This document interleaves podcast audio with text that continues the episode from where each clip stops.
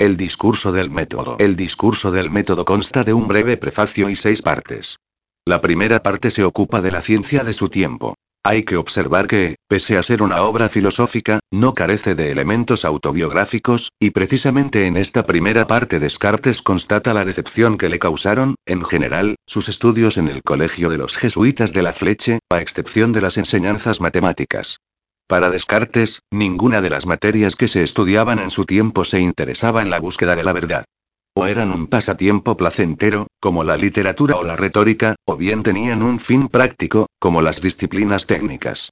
Y las diversas filosofías, contradiciéndose unas a otras, mostraban no haber llegado a su objetivo.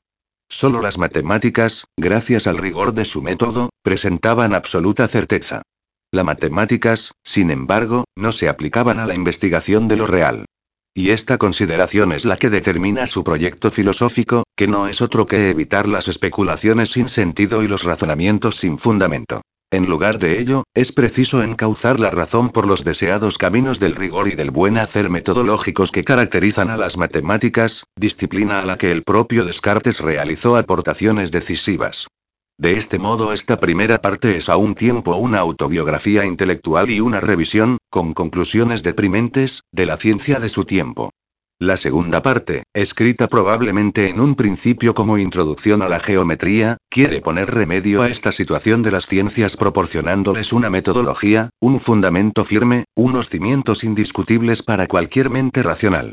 Su método será la duda, pero su objetivo será muy diferente del de la duda escéptica. Si el escéptico duda para permanecer en la duda, Descartes dudará, o fingirá dudar, para alcanzar justamente lo contrario. La certeza, la ausencia de posible error, el fundamento seguro. Es esta duda metódica radical la que la llevará al establecimiento de un nuevo método simple y claro. La primera de las cuatro reglas de su método está en íntima relación con esa duda metódica. No admitir como verdadera cosa alguna sin conocer con evidencia que lo es, evitando la precipitación. Es preciso partir de principios racionalmente evidentes, es decir, claros y perfectamente inteligibles. Las tres reglas siguientes formulan el cauteloso procedimiento que lleva al conocimiento cierto. Dividir los problemas en sus elementos primarios, los cuales se revelarán como verdaderos o falsos, análisis. Reunir y organizar ordenadamente los conocimientos elementales así obtenidos para ir ascendiendo poco a poco, como por grados, hasta el conocimiento de los compuestos, síntesis.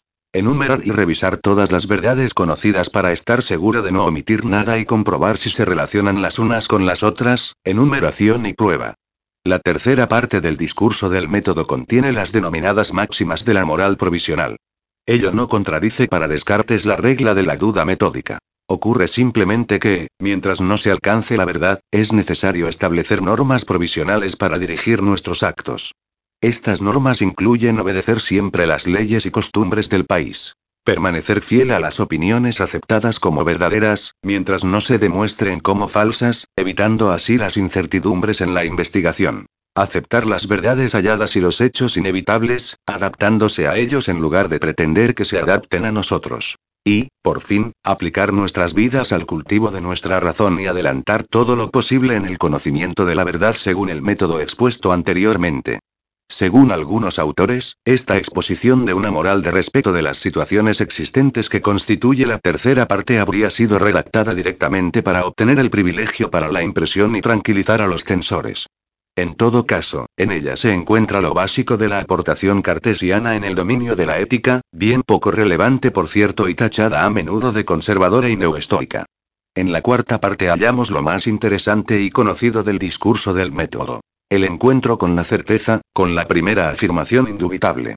La proyección de la duda sobre la forma en que percibimos el mundo, sobre la fiabilidad de los sentidos, vemos doblarse una vara al introducirla en el agua, sobre la misma existencia de este mundo exterior, imposibilidad de distinguir la vigilia del sueño, e incluso sobre las mismas verdades racionales, mediante la hipótesis de un genio maligno que deliberadamente nos engaña, es la que llevará a la primera certeza, a la roca firme sobre la que levantar el edificio del conocimiento humano.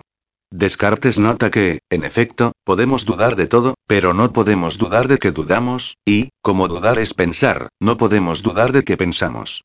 El pensamiento es nuestra primera certidumbre, y nos lleva a la certidumbre de nuestra existencia. Pienso, luego existo.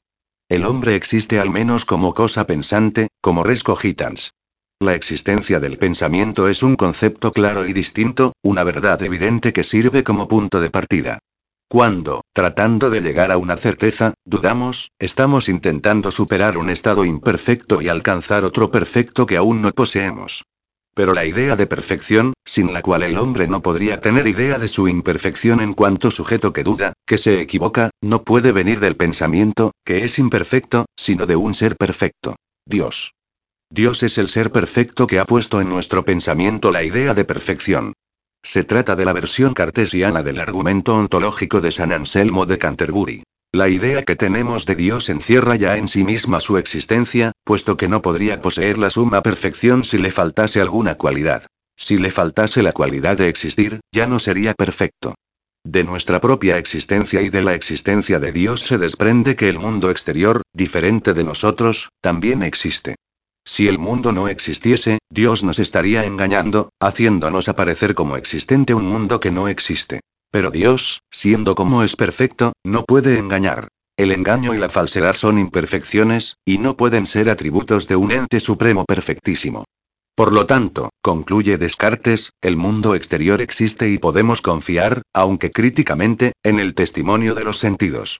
En la quinta parte, Descartes expone algunas aplicaciones de su método científico a los estudios físicos.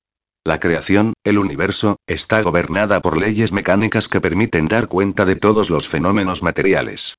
Descartes concibe el cuerpo humano como un mecanismo, y desarrolla aquí su explicación mecánica del movimiento del corazón, así como su concepción de los otros seres vivientes como animales máquina. La sexta y última parte nos narra las incidencias en la elaboración de la misma obra, explicando las razones por las que retrasó tres años su publicación, temor a provocar escándalo, como Galileo, y a ser turbado con eventuales polémicas, y las razones que le inducen finalmente a publicarlo. Mostrar honestamente el resultado de sus estudios y dar a otros la posibilidad de continuarlos. Respecto a Galileo, se adhiere a las tesis contrarias al geocentrismo, y, sobre la ciencia, destaca la función práctica, de dominio de la naturaleza, que puede tener. El fin del conocimiento es la felicidad y no la mera contemplación.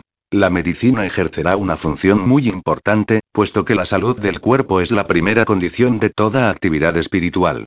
Encontramos también en esta sexta parte, escrita quizás como prefacio a la dióptrica y a los meteoros, consideraciones sobre el trabajo científico como una actividad de cooperación a gran escala y reflexiones sobre la ciencia como una obra colectiva de larga duración, para la cual es indispensable la constitución de una verdadera comunidad de investigadores. Se ha afirmado repetidamente que el discurso del método de Descartes es una de las obras que inauguran la filosofía y la ciencia modernas. Entre sus virtudes sobresale la lucidez y simplicidad de su argumentación, que favorecería, junto al hecho de estar redactada en francés, la divulgación de las nuevas directrices de la filosofía racionalista. Este racionalismo, que culminará en Spinoza, está sin embargo todavía atemperado en la obra de Descartes por el dualismo entre materia y pensamiento y por un espiritualismo en el que perduran diversos aspectos del pensamiento religioso, en especial de San Agustín de Hipona.